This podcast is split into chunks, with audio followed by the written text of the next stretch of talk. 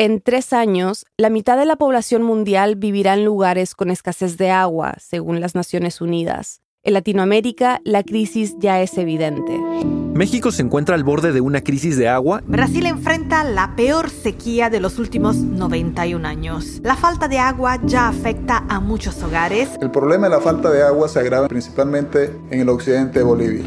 Desde Venezuela a la Patagonia Argentina, el deshielo de los glaciares y cumbres nevadas en la cordillera andina es una realidad. Cuesta pensar en un país que no tenga su versión de una crisis hídrica. En el continente, Chile lidera esa lista y está pasando por la peor crisis de agua de su historia. Hoy en Chile se vive una situación muy crítica. En Chile nos estamos quedando sin agua. Chile está cada vez más cerca de la emergencia climática. La mega sequía afecta al 76% del territorio el país lleva 14 años de una sequía sin precedentes y más de 8 millones de personas tienen problemas de abastecimiento de agua potable. Varias localidades han tenido que poner en marcha cortes y racionamientos de agua, y Santiago, la capital, podría ser la siguiente. Una ciudad no puede vivir sin agua y estamos en una situación inédita en la historia de Santiago, que es prepararnos para aquella ocasión en que no tengamos suficiente agua para todos los que vivimos acá. La semana pasada, el gobernador de la región metropolitana, Claudio Rego, presentó un plan de racionamiento de agua para la capital chilena. Su entrada en vigencia dependerá de si llueve y cuánto, pero el gobernador dice que no puede descartar que haya que empezar a racionar agua en los próximos meses. Es importante que la ciudadanía sepa que el cambio climático llegó para quedarse, que no es solamente un tema global, es también un tema local. El racionamiento de agua podría ser una especie de nueva normalidad para los chilenos aunque hay miles de ellos que sobreviven prácticamente sin agua.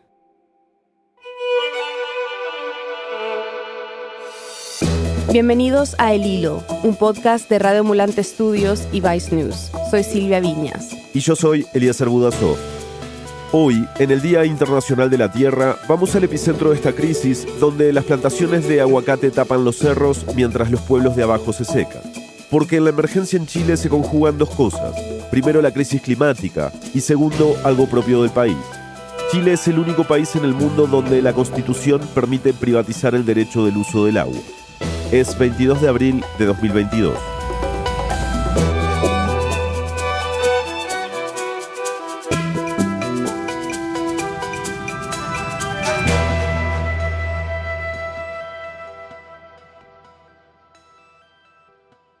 Si este año no llueve acá, no sé qué va a pasar con nosotros.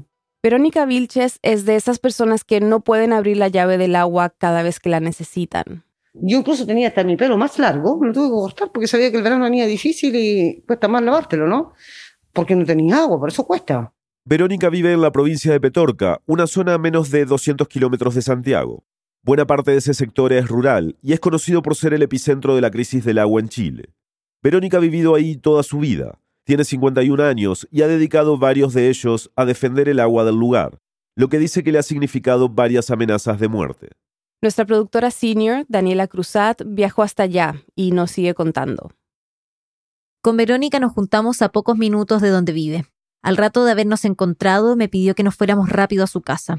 Recibe agua por las tuberías por un par de horas al día solamente y quería alcanzar a lavar los platos que llevaba dos días acumulando. Ahora yo llego acá rapidito para lavar un poquito la losa en esta pailita junto a la agüita, porque después ya no hay nada. Y hay que esperar hasta el otro día, ¿no? Si es que esta son las vidas que tenemos ahora. Verónica usa un recipiente para conservar el agua con la que lava. No me queda otra. Esta es la forma de sobrevivir acá, ¿no?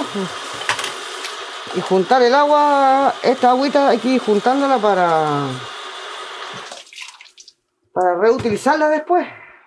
La reutiliza, por ejemplo, para regar las pocas plantas que aún tiene en su patio. Ahí no hay pasto ni nada de eso, solo unos pocos árboles pequeños y algunas papas y cebollas. Todo lo demás está seco. ¿Es a cierta hora que sale el agua? A cierta hora. Acá a cierta hora, cuando llega el agua, nosotros la, tenemos un tiempo para ocupar el agüita. Dice que cada casa del sector recibe aproximadamente 40 litros de agua aunque las autoridades locales deberían asegurar que reciban 100 litros.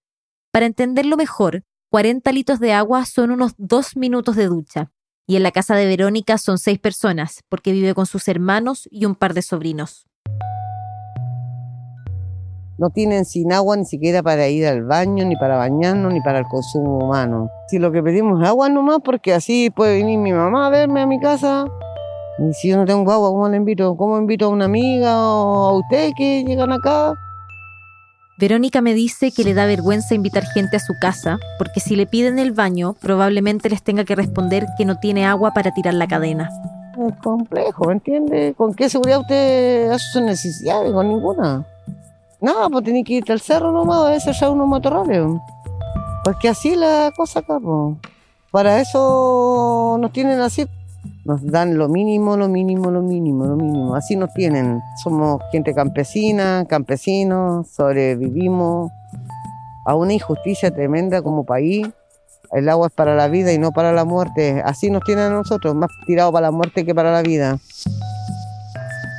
En 2021, la sequía prolongada se tradujo en una baja de lluvia de hasta un 80% en algunas regiones. Ha llovido tan poco en los últimos años que en muchos lugares ver caer unas gotas es motivo de alegría. Pero cuando Verónica dice cosas como no tienen sin agua ni siquiera para ir al baño, tal vez se imaginan que se refiere a la crisis climática. Pero el problema en Chile va más allá. Verónica en realidad se refiere a cómo se reparte el agua, y esto es clave para entender y dimensionar lo alarmante que es la crisis hídrica del país. Porque en Chile, el agua puede considerarse un bien privado. Esto se estableció en la Constitución de 1980, escrita durante la dictadura y vigente hasta hoy. Lo que ocurre es que el Estado en un principio otorgó derechos de aprovechamiento de aguas él es Rodrigo Fuster, académico del Departamento de Ciencias Ambientales y Recursos Naturales Renovables de la Universidad de Chile. Rodrigo ha dedicado más de dos décadas a estudiar y entender los problemas asociados con el agua. Hablé con él para entender qué significa en términos prácticos la privatización de ese derecho de aprovechamiento de aguas. Funciona así. El Estado le entrega permisos a privados para que, por ejemplo, usen el agua de un río, un lago, un estero o una napa subterránea. Por años, estos derechos se han entregado a perpetuidad, incluso siendo heredables. Fue diseñado en los años 80 en una lógica de abundancia de agua y no de estrechez de agua. Y que no considera temas de calidad, por ejemplo, ni temas de carácter ambiental ni social. Entonces, ¿quiénes son los dueños del agua principalmente? personas naturales o jurídicas, ¿cierto? Que tienen estos derechos de aprovechamiento y que se ocupan para distintas actividades. La agricultura, agricultores y agricultoras como empresas agrícolas, las otras industrias, la minería, bueno, cualquier industria en realidad. Las empresas sanitarias que entregan los servicios de agua potable y saneamiento en las ciudades también son titulares de estos derechos de aprovechamiento. Cualquier industria, en el fondo, puede ser titular de un derecho de aprovechamiento. Según Rodrigo, la lógica que hay detrás de todo esto es que el agua es un insumo para la producción. El Estado entrega los derechos gratuitamente y quienes los tengan solo tienen que resolver de qué forma van a sacar el agua y listo, el agua es suya. Y en ello la propiedad privada en Chile hasta el día de hoy está fuertemente protegida en la Constitución. Y a esta privatización hay que sumarle los efectos de la crisis climática, la mega sequía que mencioné hace unos minutos. Entonces cuando tú te enfrentas a un escenario indiscutible de un clima que te pone en jaque esta idea de la abundancia y más bien empieza a tener evidencias de reducción de la disponibilidad de agua, aumento de los eventos extremos, mayores temperaturas globales, definitivamente el sistema no está preparado para enfrentar una condición de crisis como la que estamos experimentando. La provincia de Petorca, donde vive Verónica, es un ejemplo icónico de eso. Antes de la sequía era un buen lugar para cultivar. De hecho, su familia, como muchas otras, vivía de la cosecha de alimentos como tomate, lechuga y cebolla. Era todo verde, se hacían campeonatos en el río, hacían picnic. Unos con otros nos compartíamos lo que sembrábamos, ¿no? Y teníamos nuestras vacas que nos daban la leche y nos daba el queso, se hacía la mantequilla. Era todo más natural, todo más, más llevadero. No necesitamos ir a un doctor, nos resfriábamos y buscar una hierba a la orilla del canal o al río en caso de... Si nos dolía el estómago, sacábamos una hoja de boldo, o lo que fuera, ¿no? Lo que cambió todo fue la llegada de la agroindustria en los 90. La fiebre del oro, el oro verde, ¿no? Así le llamaban. a plantar, llegaron palto, palto, palto, palto, palto, palto, palto. Después de la pausa, ¿cómo fue que las plantaciones de palto, como le dicen en Chile al árbol del aguacate, terminaron arrebatando el agua a los habitantes de Petorca?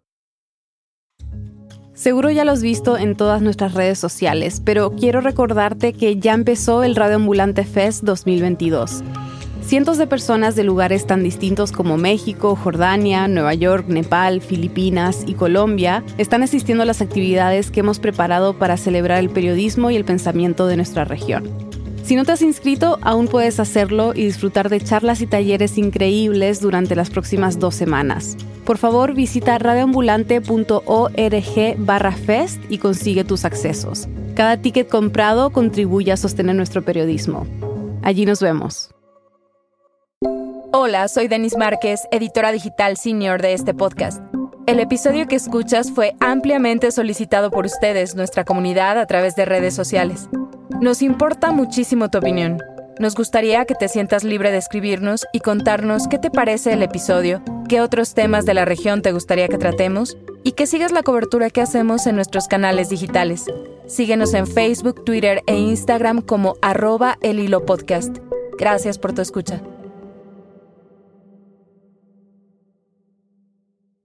Estamos de vuelta en el hilo. En Chile, las plantaciones de palta o aguacate son tan extensas que los cerros que rodean el valle donde vive Verónica se han llenado de paltos. Unas pocas familias concentran las tierras dedicadas a la agroindustria y los derechos de aprovechamiento del agua. Con la llegada de ellos, se chuparon todo el agua del río, de la caja, dejaron los canales secos y perdimos todo, todo, todo, todo. Las vacas se murieron por falta de agua y de forraje. Daniela nos sigue contando.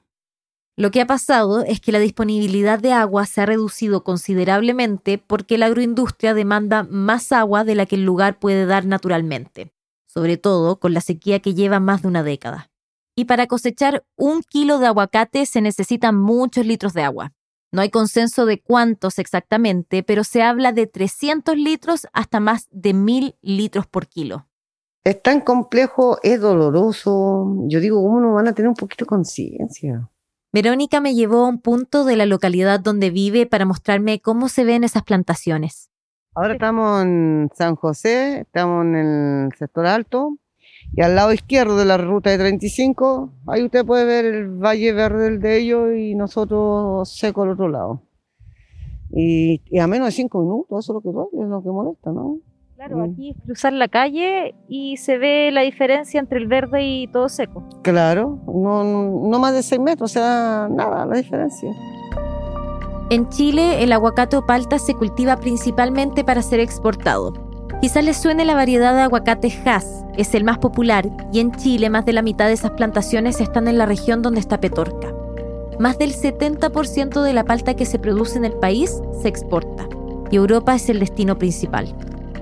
Y diría a los extranjeros que toda la fruta que ellos comen, a lo mejor ellos tienen conciencia, pero lo que, la conciencia que no tienen ellos es que aquí nuestros niños, nuestras familias, nuestros animales, nuestra flora y fauna, estamos sin agua por mandarles la mejor fruta a ellos. Al final todo esto habla de inequidad. Tenemos industrias con grandes recursos para extraer y movilizar agua, mientras casi 2.000 comunidades rurales en Chile se abastecen con un sistema que ellos mismos deben administrar. Se llama APR o agua potable rural. Y Rodrigo me dice que también existen en otras partes de Latinoamérica, pero con otros nombres. Se implementan sistemas de captación de agua y de distribución. En algunos países esto lo hace el propio Estado. En el caso de Chile, entre las propias familias que son abastecidas por estos sistemas, realmente el Estado va y establece el sistema de captación, que puede ser un pozo, la acumulación, el sistema de potabilización y de distribución. Y la administración de ese sistema recae en los mismos usuarios, que son beneficiarios. Es decir, son sistemas comunitarios, grupos de personas en zonas rurales que se encargan de que sus vecinos tengan el acceso correcto al agua potable. Tienen asesoría del Estado, pero la responsabilidad de la administración es de las personas incluso la de cobrar cuánta agua consume cada casa. En sus manos está el acceso al agua potable de más de un millón y medio de personas, prácticamente todos los habitantes de las zonas rurales en Chile. Rodrigo me explica que los sistemas de agua potable rural o APR llevan tantas décadas funcionando que ya son parte de la cultura nacional, pero cree que tiene puntos débiles, como por ejemplo está delegado en las propias personas que no necesariamente tienen las competencias ni capacidades para poder mantener un sistema técnicamente. Y esa fragilidad cuando tú tienes que dependes de un pozo y ese pozo como dicen acá se secó porque tiene menos precipitaciones pero también porque hay una importante extracción de agua de otros usuarios a tu alrededor configure que estos sistemas de agua potable rural que se autogestionan tengan pocas posibilidades de enfrentar una crisis como la que estamos viviendo. Verónica fue presidenta del Sistema de Agua Potable Rural o APR de su pueblo por siete años. Se dedicaba a comprobar en terreno que todo estuviera bien con la repartición del agua. Ahí el sistema funciona así. La municipalidad les entrega el agua, que traslada en camiones, conocidos como camiones aljibe, hasta la planta de agua potable. Luego se bombea a un estanque y desde ahí llega por tuberías a las casas. Verónica dice que les avisan por WhatsApp cuando el agua ya está disponible. Pero aunque estas soluciones, entre comillas, parezcan artesanales, el Estado chileno ha gastado millones de dólares en arriendo de camiones aljibe. Y no solo eso, una investigación reciente de la Universidad de Chile descubrió que el agua con la que se llenan esos camiones muchas veces viene de los agricultores de la misma zona, o sea que el Estado se la compra a ellos para distribuirla a la población afectada.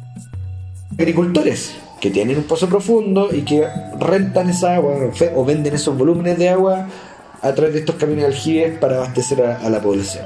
O sea, para mí la conclusión es, ok, el Estado en vez de gastar miles de millones de pesos en arrendar estos volúmenes de agua y distribuir los camiones aljibes, que invierta ese dinero en mejorar las condiciones de la infraestructura de estos sistemas que no tienen agua de manera que puedan ocupar el sistema para autoabastecerse. Eso sería lo, primero. Y no mantener un negocio que se construyó, esto del camino energía, finalmente se transforma en un negocio rentable para algunos, en el fondo, pero además, en materia de derecho humano al agua, insuficiente para garantizar ese derecho. En cantidad, en calidad y en oportunidad. Yo creo que, que no, no cumplimos con ese mandato que tenemos como Estado.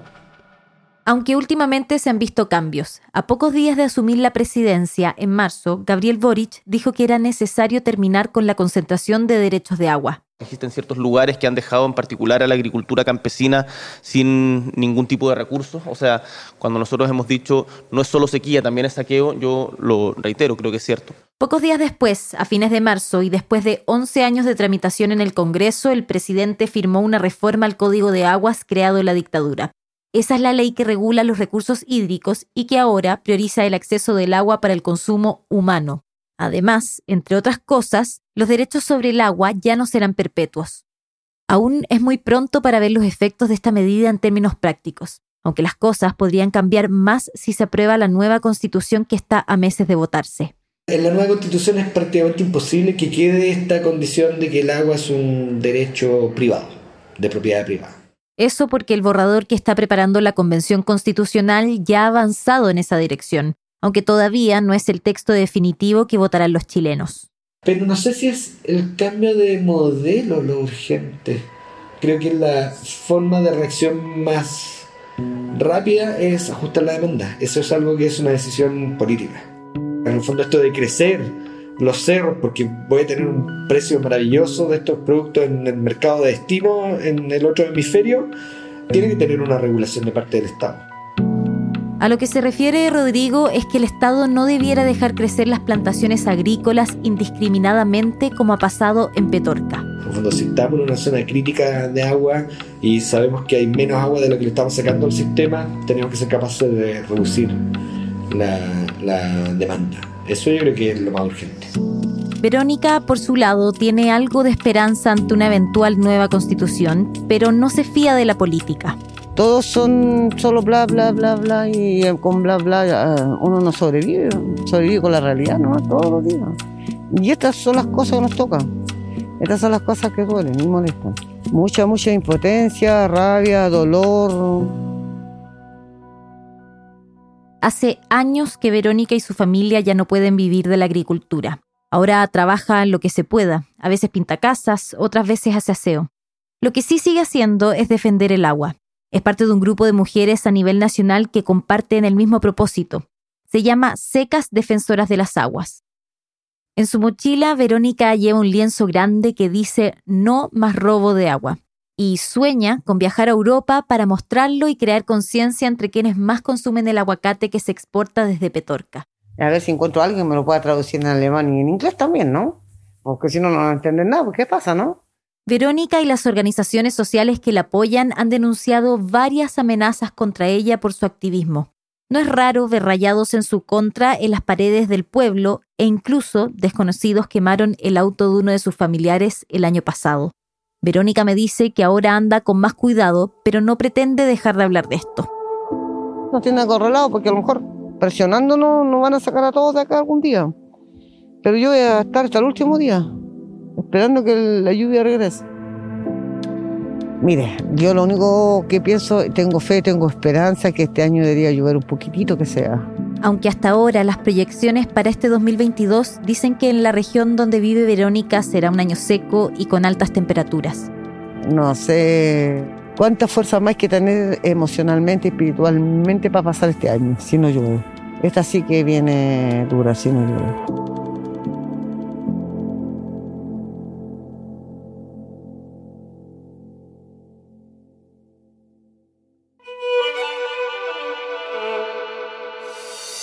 Queremos agradecer a Alejandra Holguín. Este episodio fue producido por mí, Daniela Cruzat. Lo editaron Silvia Viñas, Eliezer Budasov y Daniela Alarcón. Desiree Yepes hizo el fact-checking. La mezcla, el diseño de sonido y la música son de Elías González. El resto del equipo del hilo incluye a Mariana Zúñiga, Inés Renique, Denis Márquez, Samantha Proaño, Paola Leán, Elsa Liliana Ulloa y Camilo Jiménez Santofimio. Daniel Alarcón es nuestro director editorial. Carolina Guerrero es la CEO de Radio Ambulante Estudios. Nuestro tema musical lo compuso Pauchi Sasaki. El Hilo es un podcast de Radio Ambulante Estudios y Vice News. Gracias por escuchar este episodio. Recuerda que ya empezó el Radio Ambulante Fest 2022, nuestro festival virtual sobre pensamiento y periodismo en audio. Comprar una entrada al fest es también una forma de apoyarnos porque nos ayuda a financiar nuestro podcast. Todos los eventos son en línea para que puedas conectarte desde cualquier parte del mundo. Consulta la cartelera en radioambulante.org barra. Gracias por escuchar.